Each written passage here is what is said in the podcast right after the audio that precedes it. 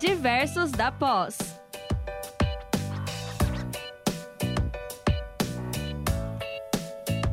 Então, hoje, para conversar a respeito de um assunto um pouquinho diferente para os nossos é, assuntos aqui, as nossas pautas aqui da rádio. Então, vamos falar sobre cores. Estou aqui acompanhada da nossa querida diversa Joyce e o nosso querido diverso, meio que convidado hoje, Clóvis. Dei um oi para a galera aí, pessoal. Olá, pessoal. Boa noite a todos. Uma honra estar aqui com esses dois amigos do Diversos e bora lá falar sobre as cores. Olá pessoal, boa noite, né? Sejam bem-vindos. Um tema muito interessante aí, também ligado à comunicação. A gente vai fazer um mix, né? de comunicação, saúde, educação, negócios. Acho que vai ser bem interessante também. Muito bem. Então, começando a conversar a respeito dessa questão das cores, acredito que quem pode iniciar esse assunto é o nosso querido Clóvis, falando a respeito da, do uso né, hum. efetivo das cores, tanto na parte de comunicação, como a, é, como as, as cores acabam influenciando né, nas, nas pessoas em termos de escolhas. O que, que você tem para nos contar hoje? Sim. Então, quando a gente faz essas associações, né, a gente estuda muito na área de comunicação. Um dos focos, né, que a gente vai estudar as cores é o potencial de sentido que essas cores têm. Quando a gente fala ali de saúde, né, setembro Amarelo. da cor tal, amarelo, outubro da cor tal, e assim vai, dezembro da cor tal, que a gente já vai comentar né, um pouquinho mais para frente. Mas a ideia é que isso amplie a associação e a lembrança e a memória, né?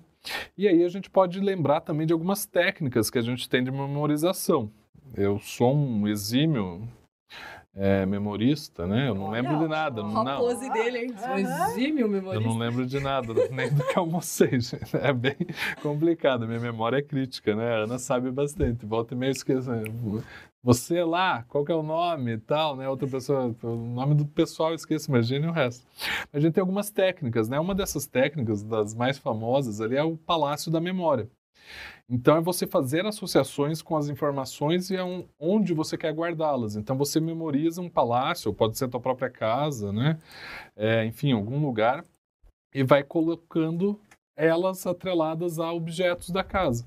Então gavetas, ou você está na sala e assim vai para você conseguir capturar essas memórias é bem antigo, isso já tem mais de um século de uso, mas acaba fazendo essas associações. Quando a gente fala de cores, isso também acontece, né? Porque nossa memória visual é muito presente, né?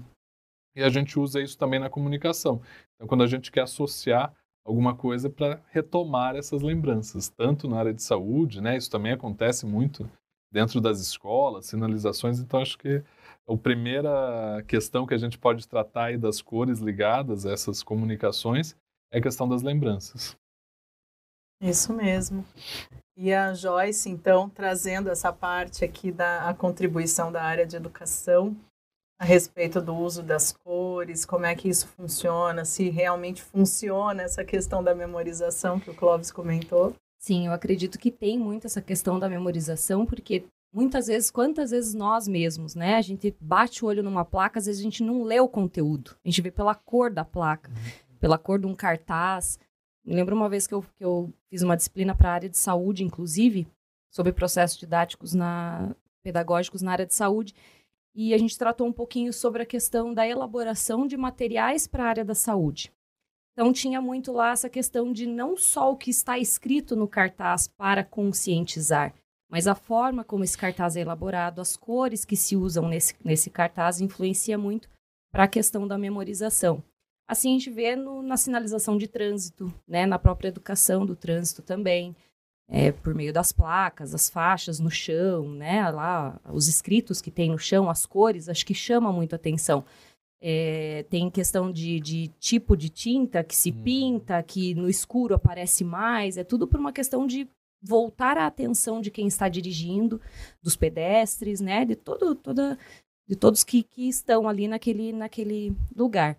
Então, eu acredito sim, na área da educação, quantas, quantas instituições, a Uninter, por exemplo, é um exemplo, né, o azul e o amarelo, a gente sabe que é da nossa instituição e pelo menos eu não me lembro de ver presente nenhuma outra instituição de ensino superior o azul e amarelo, né? Então a gente sabe que é nosso.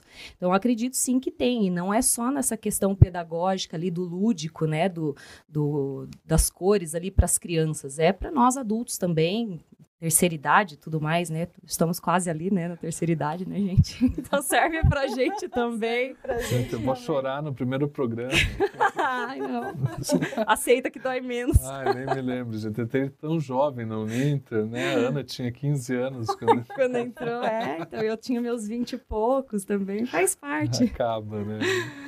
Isso aí, é, mas é, eu acredito sim que tem essa influência também na área da educação, e na, nessa questão de educar as pessoas, né, de trazer esse conhecimento para as pessoas. E na área da saúde, né, e citando aí o Outubro Rosa.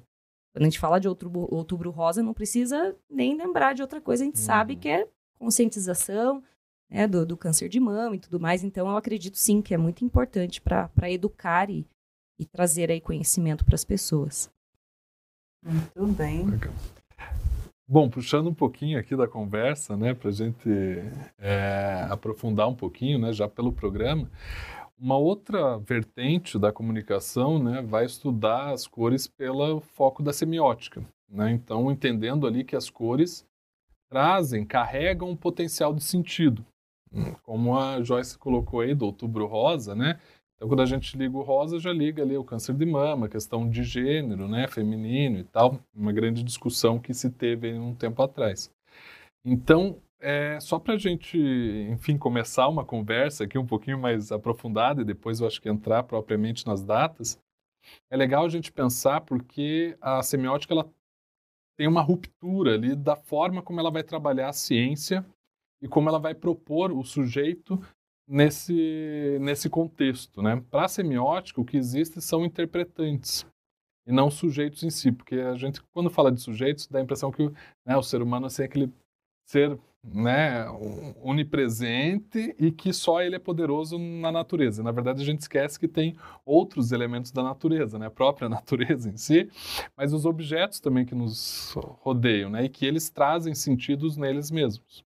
Então, por isso que a gente fala que na semiótica a gente só existem intérpretes, né? Não existem sujeitos, porque a gente está interpretando é, uma linguagem que está no mundo. Então, eu gosto muito de uma frase da Lúcia Santaella, que é uma semioticista que vai seguir uma linha persiana, né, do Charles Peirce, e que fala que a linguagem está no mundo e nós estamos na linguagem, porque a gente tem uma tendência a falar que uh, os seres humanos que criam a linguagem, na verdade, ela já está no mundo. E o que isso quer dizer? Que a gente vai só interpretar o que já está ali, o que já está dado, e que os objetos em si, os cartazes, as comunicações e as cores trazem algum significado. E aí a gente tem algumas vertentes das semióticas para a gente poder analisar. Né? Tem três linhas específicas, assim, mais proeminentes, que é a semiótica francesa, né, do Greymar, que vai trabalhar ali muito relacionado à linguística, então mais estruturalista, pegando muitos textos, né, é, escritos para isso. Tem a semiótica russa, né, que vai trabalhar com a cultura e tal, de Yuri Lotman, e tem a semiótica norte-americana, que é do Charles Peirce, que vai trabalhar também ligado à cultura, mas ligado ao que a gente chama de signo, que vai representar um objeto. Então ele cria uma tríade que é o objeto, que é a referência real, digamos assim, se é que a realidade existe, né, mas é mais filosófico. Algo que vai representar essa realidade, que é o signo, e o interpretante, que na verdade é o sentido, o potencial de sentido desse signo. Então, quando a gente fala de cor, a cor real, né, ela está sendo representada ali por algum algo, né? Não é a cor em si.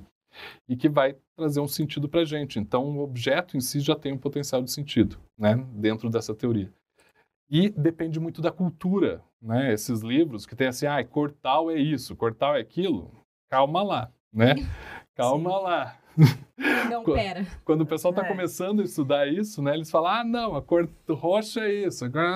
E não é bem assim, porque depende muito da cultura onde está inserido. Né? Isso vai mudar em acordo com a experiência colateral de cada um, que é a experiência vivida tua, que é a sua, que pode ser diferente para mim. Então, assim, esse potencial de sentido, quanto maior sua experiência colateral, maior o teu potencial para entender esses sentidos. mas depende da cultura. Então, acho que esse é um ponto importante já para a gente começar. Assim, não existe essa de, ah, vermelho sempre vai significar isso, amarelo sempre é aquilo. Mas muito ligado à cultura. E daí depois a gente pode entrar em alguns significados, assim, um pouco mais potenciais, né?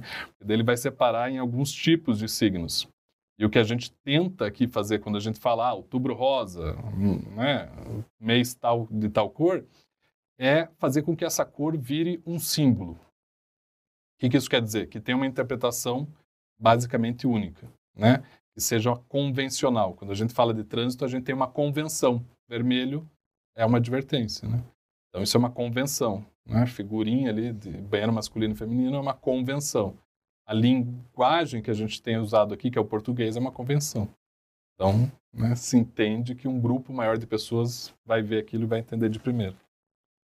É, e é mais ou menos assim né, que acaba acontecendo com essas datas, né, que foi mais ou menos o que a gente queria conversar. A gente trouxe essa coisa das cores, trouxemos o Clóvis para falar justamente dessa visão é, em outro sentido, né, de outro ângulo, mas a gente quis trazer como tema essa questão do uso dessas cores para as datas que existem no calendário de saúde. Hum. Então, se vocês acessarem aí o Google e derem uma olhada, vocês vão ver que tem uma lista imensa, né, de datas específicas é, para cada mês, né? E existem algumas é, cores, inclusive, que se repetem, não dentro do mesmo mês, mas em meses diferentes. Ah, mas da onde que saiu essa questão da cor? Então, a cor, justamente ser utilizada, como o professor Clóvis acabou de falar, né, para essa questão da, da, de criar uma identidade para aquela, aquela data, para aquela campanha, fazer a pessoa lembrar e ter isso em mente. Então, fazer uma associação quase que automática. É muito mais fácil do que um nome. Uhum. Você associar com uma cor.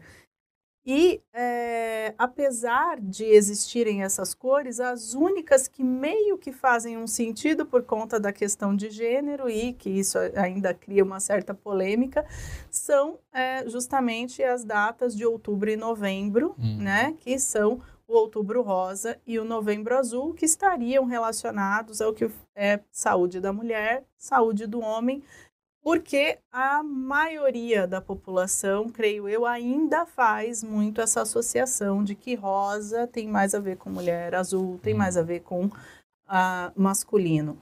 Embora a gente venha dissolvendo cada a duras penas, mas estamos dissolvendo um pouco essa ideia na sociedade em geral mas ficou bem fixo. E essas, é, essas cores, na verdade, elas são atribuídas por consenso. Né? Então, a sociedade é responsável por uma determinados estudos, né, por concentrar os estudos científicos de uma determinada doença, uma determinada, um determinado agravo, acabam chegando, discutindo qual seria uma data boa para inserir e tal, e decidem uma cor. Então, com isso, a gente tem essa é uma decisão, né, que, foi, que é tomada e que vem dando muito certo, né? A uhum. gente vê que isso tem dado muito certo, porque quando você fala para qualquer pessoa na rua, outubro rosa, por exemplo, como a Joyce tinha comentado, as pessoas costumam é, associar automaticamente a saúde da mulher. Então, Outubro Rosa foi criado justamente como uma campanha, né? Um, é um mês de conscientização, embora tenha que ser o tempo todo, mas a gente tem um mês de concentração. Então, o intuito dessas campanhas da área de saúde, essas datas que são inseridas, é justamente para criar a consciência de que é preciso ter esse cuidado de prevenção e diagnóstico precoce. Então, no caso do Outubro Rosa, para a saúde da mulher. Então, eles iniciaram com a questão do, do, câncer de mama, que permanece até hoje, e inseriram depois a questão do câncer de colo uterino também, que é uma patologia muito importante, um agravo muito importante para a saúde da mulher. Então, a gente tem essa, essa característica e a associação está dando muito certo, uhum. assim como o Novembro Azul. Mas não são só essas datas que a gente tem, né? Se vocês observarem lá, tem uma lista bastante grande de, de datas e algumas são as principais. Por quê? Porque acabam sendo o carro-chefe do Ministério da Saúde uhum. em termos de campanha.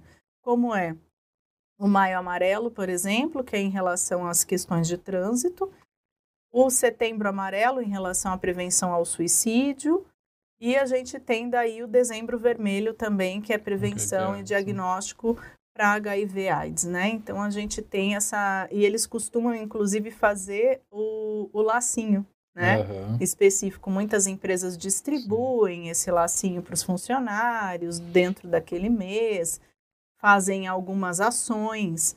Então tem muitas empresas que inserem até ações, palestras ou alguma coisa na CIPAT uhum. para falar especificamente dessas datas que são algumas das principais e simbólico, né? Você pegou o laço aí, de novo, um símbolo, uma convenção, né?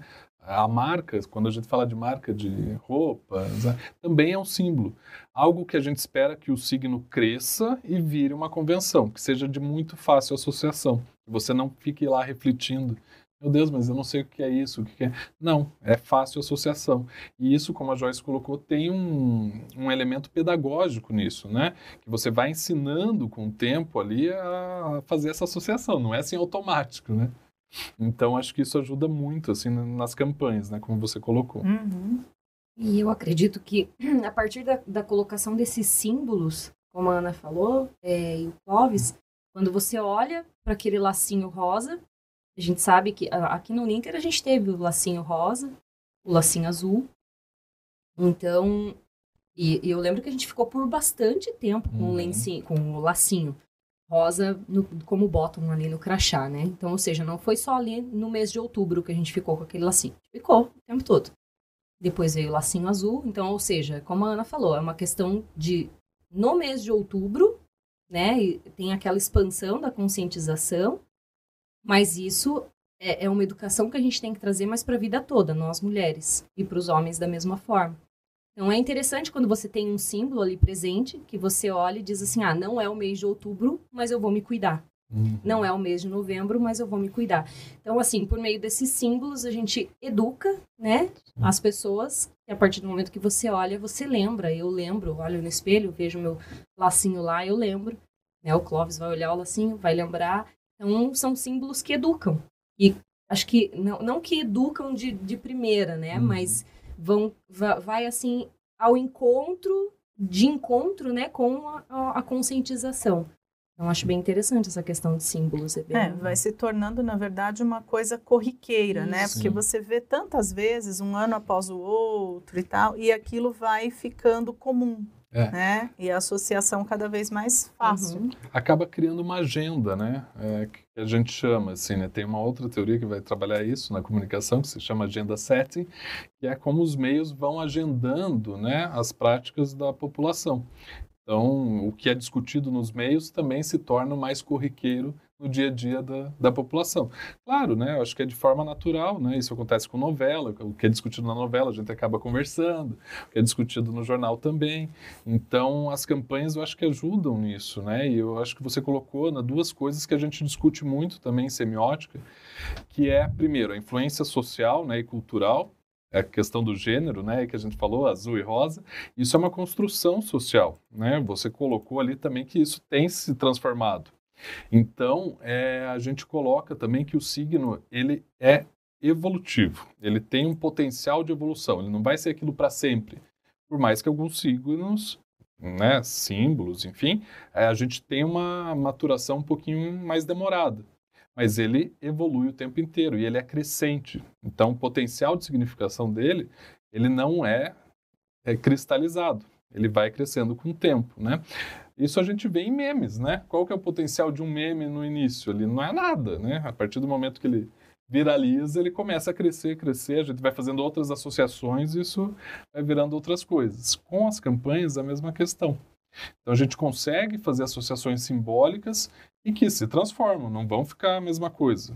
É muito fácil a gente lembrar com relação às marcas, né? Quantas associações as marcas não fazem vão crescendo, né? Ah, quando você fala de tal marca, o que, que você lembra? Provavelmente vem uma porrada de associações ali, né? Uhum. É isso que a gente pretende também com a saúde. O que eu acho legal de formar uma agenda em saúde é que a gente desafoga também, de certa forma, o sistema. Porque imagine se a gente fizesse todas essas ações no mesmo mês. Meu Deus do céu, o Não, hospital e todas não as ia aguentar, né? ações o ano todo. não, dava, né? Não- Porque existe isso, né? A gente que trabalha na linha de frente ou conhece o pessoal também que trabalha com isso, trabalha em unidade de saúde, a gente sabe, né? Eu, durante um, um bom tempo, eu trabalhei fazendo, porque eu sou da área de citologia clínica também, Calma, gente. Que, eu o que, fazia... é citologia, gente? Oi, Ana Paula, o que é citologia? É. Então, a parte de citologia clínica em que a gente faz as análises das famosas lâminas de, do exame de Papa Nicolau, né? Ah, então, para a prevenção do câncer de colo uterino. E eu fazia isso para a prefeitura de uma cidade aqui da região metropolitana, que é vinculada a um laboratório, e a gente tem um boom realmente de procura em Durante outubro essa... durante a campanha do Outubro Rosa, justamente porque, por ser um meio não é só de campanha e conscientização, mas também para o sistema público de saúde, é aquele mês é um mês de busca ativa de pacientes. Ótimo. Então, em geral, o que, que eles fazem? Eles vão atrás. Então, aquela, eles fazem aquela busca no sistema, aquela paciente que tipo faz cinco anos que não vem fazer um exame. Então, vai lá, pega o cadastro, telefona, ô fulana, por que, que você não tem vindo? Olha, precisa, é importante, nananã. E muitas pessoas acabam vindo por conta dessa busca ativa.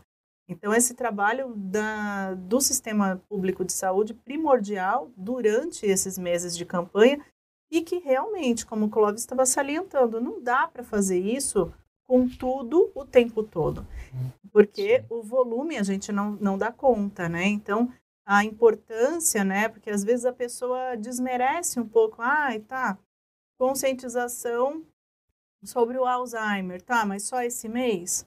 Não, mas é que a gente precisa concentrar ações de alguma maneira, né? E essa foi a maneira que foi encontrada até para que o sistema consiga é, funcionar e dar conta daquele, daquele montante né, de pacientes que tem que ser atendidos. E também, se for pensar por outro lado, imagine campanhas no decorrer do ano, a confusão que não ia virar eh, de informações, Sim. né? É, Ia ser uma tempestade de informações e a gente corre o risco de não atingir nada com coisa nenhuma, Não Quando- atingir ninguém. É. né? Então, de repente você faz todo mês consci- conscientização de todo tipo de campanha, de repente eu vejo tanta campanha, tantas cores, tantas informações, e daí eu não sei, né? Então, realmente é interessante que tenha ali um mês focado para cada conscientização, né? E interessante, eu não sabia dessa questão do, do SUS, que tem essa procura pelas pessoas, né? Que, que já está há um tempo sem fazer. Eu acredito que isso seja aí o ponto principal, né? Porque quantas mulheres realmente esquecem, deixa passar e daí chegou outubro rosa, lembra? Ainda tem mais alguém que vai lá e bate na porta, vamos lá, querida, vamos se Ah. cuidar. É interessante isso, muito legal. E todo o planejamento que está envolvido nisso, né? Sim. Como a Ana colocou ali, você prepara uma equipe Uma equipe, gigantesca, né? Sim, Para esse pico que a gente sabe que vai ter. Então, esse planejamento acho que é, que é interessante. Como a Joyce colocou, se fosse muita informação o tempo inteiro, né? A gente fala em publicidade que é muito da publicidade, não adianta só informar, né? Esse é muito do trabalho do jornalismo. Mas a publicidade tem que ir um pouco além, né? Tem que incentivar que essa pessoa tenha alguma ação. É, então, com- que se reflita em comportamento efetivo, ou pelo menos em mudança de atitude, que é uma predisposição a, né? Então, é, quando isso acontece de uma forma que você está comunicando tudo, você não comunica nada.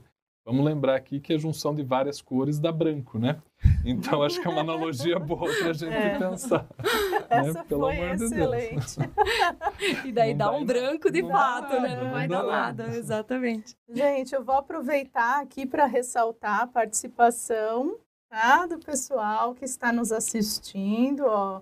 Emerson Micaliski mandou boa noite para nós. A Priscila, querida tutora da área de saúde dos nossos cursos de pós, mandou uma, um boa noite para nós. A nossa colega, professora Aline, também. O Gilson Leandro falou da questão do meme, né? Disse é como o meme da Nazaré Tedesco, daquela, daquela novela. E re, relembrando, né, dessa questão dos memes, ainda trago aqui para a conversa um outro diverso nosso, José Benedito, querido. E esses dias estava conversando com ele a respeito de uma série, justamente, que eu tenho assistido, que é uma série muito boa, que se chama Peaky Blinders. Ah, tô assistindo e também. ele disse para mim assim: "Ah, então, quando ele procurou para ver do que que se tratava, ele disse: "Ah, eu nunca vi, mas eu já eu conheço a série por conta dos memes, dos memes. porque foram feitos inúmeros memes com aquele personagem principal, uhum, que é o Thomas Shelby. Uhum.